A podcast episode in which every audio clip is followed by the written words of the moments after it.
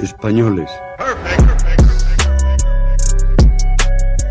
Franco ha muerto. Por cierto, aquí ha habido una masacre, cambio. Oye, pero de verdad una masacre, ¿eh? El hombre de excepción, que ante Dios y ante la historia ¡Quiete todo el mundo! Dile que acaban de ocupar el Parlamento. ¿Quién lo dice? Coño, yo que lo acabo de oír. Ah, amigo, tú eres un mierda. Porque no has creído nunca. Joder, qué bárbaro, oye. No has creído, no has creído nunca. Estoy impresionado. No has creído nunca. Pues ya sabéis que abrimos un capítulo cada semana para hablar de memoria histórica y que lo hacemos con el presidente de la Asociación para la Recuperación de la Memoria Histórica, Emilio Silva. Emilio Silva, muy buenos días. Muy buenos días, Resistencia. Nos contaba la semana pasada que iba a visitar el Valle de los Caídos precisamente con un grupo de estudiantes. Por cierto, que eso llevó a que se pusieran en contacto con nosotros, Emilio, diferentes profesores preguntando cómo, cómo, contactar contigo para llevar también a sus alumnos a una visita guiada, decían, es que claro, tener el privilegio de mm, acudir al Valle de los Caídos o incluso de la, contar con la presencia de Emilio Silva.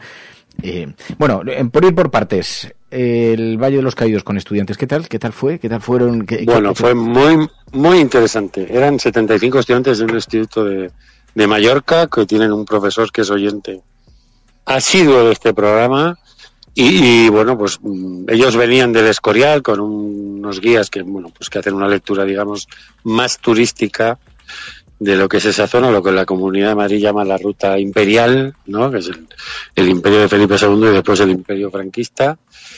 Y fue muy interesante y fue muy interesante la conversación con algunas, sobre todo chicas de ellas después, por hablando de la extrema derecha, de bueno, pues cómo se puede hacer una lectura del presente político desde un lugar como ese, eh, los discursos que siguen allí, la bueno, les impresionó mucho, por ejemplo, cuando vieron que todavía se celebran bodas, que nada más entrar en la basílica hay un cartel de los monjes para que para que pidas eh, la celebración de, de, una boda, previo pago, eh, cosas que nunca les hubiera dicho una visita turística, ¿no? Como por ejemplo, si alguien va, que se fije bien en, en el mosaico que se tardó cuatro años en hacer, que tiene una imagen bíblica del juicio final y que en una parte del mosaico hay soldados nazis, italianos, fascistas, carlistas, falangistas con el brazo en alto, un tanque. Quiero decir que los vencedores de la guerra no pudieron evitar dejar ahí unas, una cierta huella de que ellos salvaron la cristiandad en este país, ¿no?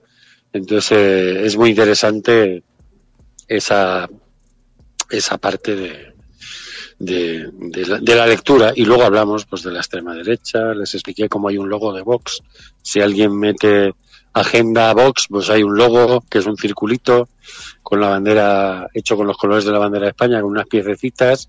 Lo alejé, se lo enseñé a uno de los profesores e inmediatamente adivinó lo que era.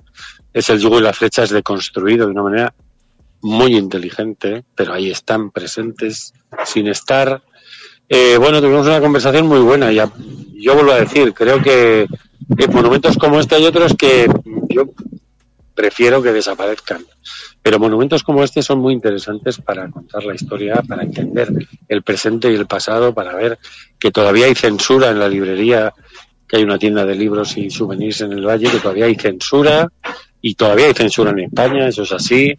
Quiero decir, mmm, permite una gran interpretación del presente y algunos de los estudiantes y de las estudiantes que, que lo visitaron, pues eh, la entendieron, digamos, y la hicieron desde ese punto de vista. Incluso hasta los, hasta los tres guías que venían con ellos, eh, luego, luego me vinieron a hablar, ¿no? Porque se sorprendieron, ellos hacen una, yo hago una lectura política, digamos, ellos hacen una lectura histórica un poco más aséptica, entre comillas, y bueno, pues es un monumento que, que merece la pena visitar y yo vuelvo.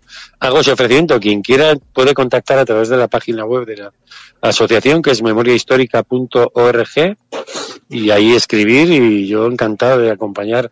Por aquí pasan muchas excursiones como esta que venía de Mallorca de muchos lugares del estado y yo encantado de acompañarlos o incluso de hacerles un pequeño tour por el Madrid de la guerra y la dictadura que también es otra cosa que he hecho esta semana con un grupo de estudiantes extranjeros y que es muy interesante. Claro, porque esto nos lleva también a reflexionar en torno a la educación y los jóvenes en esta materia, en materia de memoria histórica, una asignatura pendiente en España, Emilio. Bueno, si algo no es inocente o algo no es casual o accidental son las políticas educativas del país, ¿no? Y, y aquí es evidente que han estado diseñadas para proteger a los verdugos y para desproteger a las víctimas, porque no se cuenta la historia de los delitos de, de las violaciones de derechos humanos de la dictadura y de quienes las perpetraron, ¿no? Esa, esa protección está por todas partes en este país. Está en la, en la última ley de la memoria, que uno si entra y la lee, verá que se retiran unos títulos nobiliarios y en muchos casos se dice el título nobiliario que no tiene nada que ver con la persona que lo recibió, pero se oculta el nombre de la persona que lo recibió. Incluso es una forma de, de preservarle, digamos, cierto honor.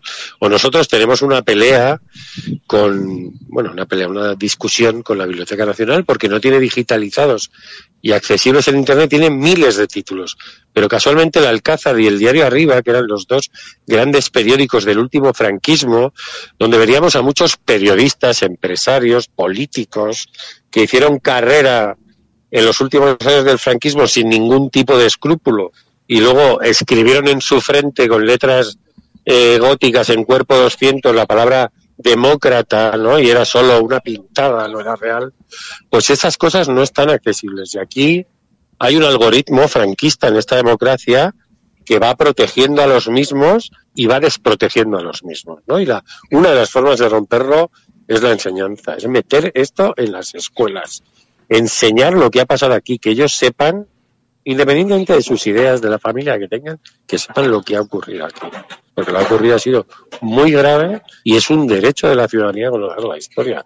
Entonces aquí hay una vulneración de derechos que tiene que ver con la educación y que, igual que cuando Esperanza Aguirre fue ministra de Cultura y Educación, cambió el epígrafe del, del temario de historia contemporánea y lo que se llamaba la dictadura de Franco pasó a llamarse la época de Franco, solo era una época, pues hay que rebobinar todo eso como contó Manolo Rivas en un homenaje que va a cumplir 20 años y que tú estuviste en él, el de Recuperando Memoria, que está accesible en YouTube y donde hablaba, ¿no? De cómo planteaba el escritor Manolo Rivas allí, cómo rebobinar todos esos años de nodo, de mierda, de basura metida en las cabezas de millones de personas durante muchísimo tiempo.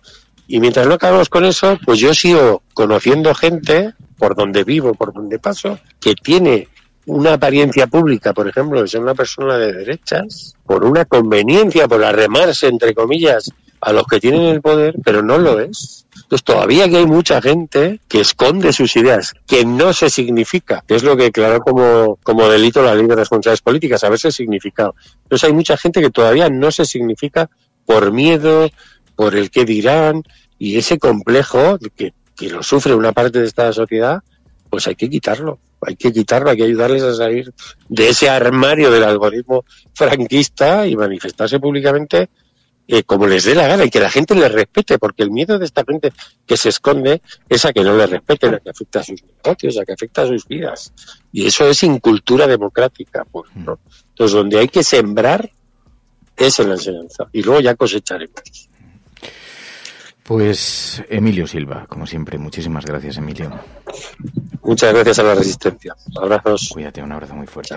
Los oyentes de la cafetera sostienen este programa. Hazte mecenas y únete ya a la Resistencia Cafetera. radiocable.com barra mecenas.